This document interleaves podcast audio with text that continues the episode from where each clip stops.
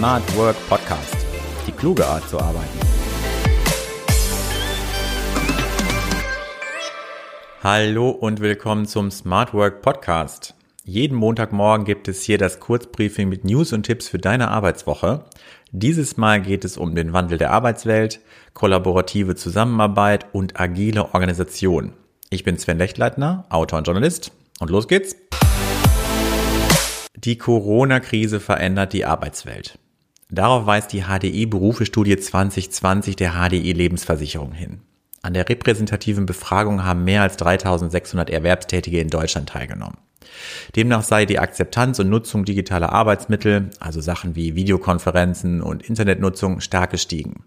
Die Sorge, dass die Digitalisierung den eigenen Arbeitsplatz kosten könnte, nehme hingegen ab, heißt es. Nahezu jeder zweite Erwerbstätige nutzt heute mehr digitale Technik im Job als vor der Corona-Krise. Ein weiteres Ergebnis, 28 Prozent der Befragten haben durch Corona Erfahrungen im Homeoffice gesammelt.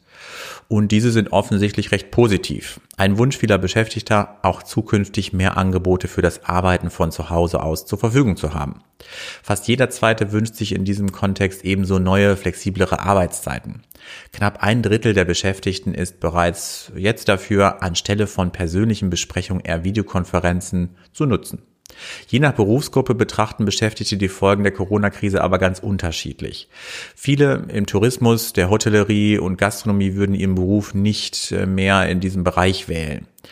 Das Gegenteil ist in der Informations- und Kommunikationstechnik der Fall. Hier würden 83 Prozent der Fachkräfte ihren Beruf auch jungen Menschen empfehlen. Bei medizinischen Gesundheitsberufen zeigt sich hinsichtlich des Images überraschenderweise kaum eine Veränderung. Analog zur Befragung des Vorjahres geben Beschäftigte dem erlebten Image ihres Berufes in der Öffentlichkeit die Schulnote 3. Social Collaboration Tools liegen im Trend. Das besagt eine Broschüre vom Soziologischen Forschungsinstitut Göttingen, das sich mit Gestaltung, Regelungen und Nutzung kollaborativer Anwendungen auseinandergesetzt hat.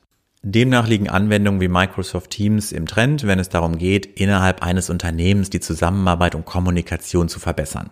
Aber der Einsatz stelle eben auch viele vor Herausforderungen. Damit meinen die Herausgeber den Umgang mit Transparenz von Daten und vernetzt selbstorganisiertem Arbeiten. Häufig schalten Arbeitgeber die Tools lediglich frei, überlassen deren Nutzung aber dann den Beschäftigten. Dabei ist es wichtig, dass alle Beteiligten die Besonderheiten der Technik berücksichtigen, denn so lassen sich integrative Effekte erreichen und Belastungen vermeiden.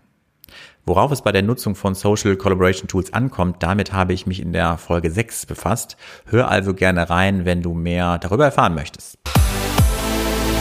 Was ist besser? Eine agile oder eine hierarchische Organisation? Glaubt man einer Studie des Fraunhofer Instituts für Produktionstechnik und Automatisierung, gibt es darauf keine pauschale Antwort. Die Forscher haben in einer Studie untersucht, in welchen Fällen agile Organisationsformen sinnvoll erscheinen, welche Abteilungen oder Bereiche sich dafür am besten eignen und wie eine Umstellung zum Erfolg wirkt.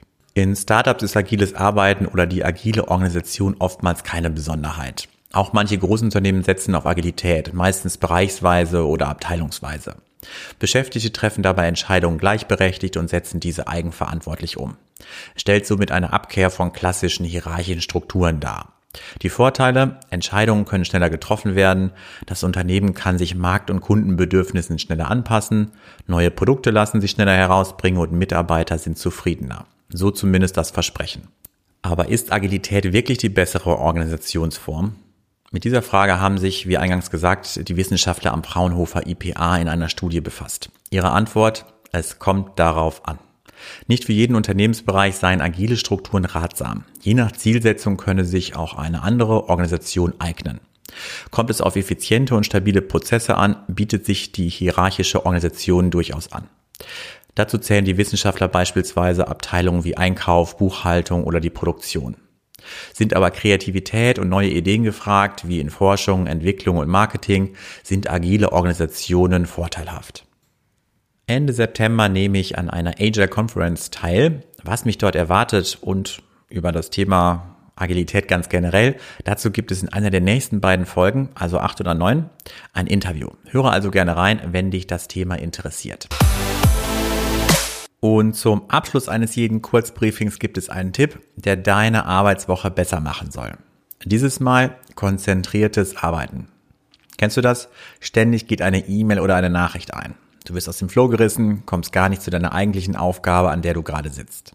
Klar, das E-Mail-Postfach oder Tools wie Teams oder Slack nebenbei laufen zu lassen, erscheint auf den ersten Blick vielleicht sinnvoll. Schließlich kann man gerade mal zwischendurch Nachrichten beantworten und hat sie dann vom Tisch. Aber genau genommen schadet dieses mal gerade zwischendurch der Konzentration und somit der Produktivität. Deshalb mein Tipp, lege dir täglich Zeiten fest, zu denen du E-Mails und Nachrichten liest und bearbeitest. Also beispielsweise einmal morgens um 8 und dann nochmal um 14 Uhr. Quasi jeweils zum Start. Einmal morgens, einmal nach der Mittagspause. Lasse ansonsten das E-Mail-Programm geschlossen und schalte auch sonstige Benachrichtigungen aus. So fokussierst du dich auf deine anderen Aufgaben und kannst sie mit voller Konzentration, ohne Ablenkung bearbeiten. In diesem Sinne, eine gute Arbeitswoche und bis zum nächsten Mal.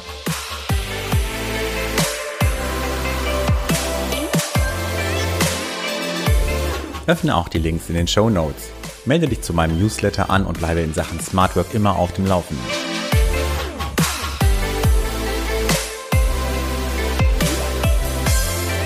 Smart Work Podcast. Die kluge Art zu arbeiten.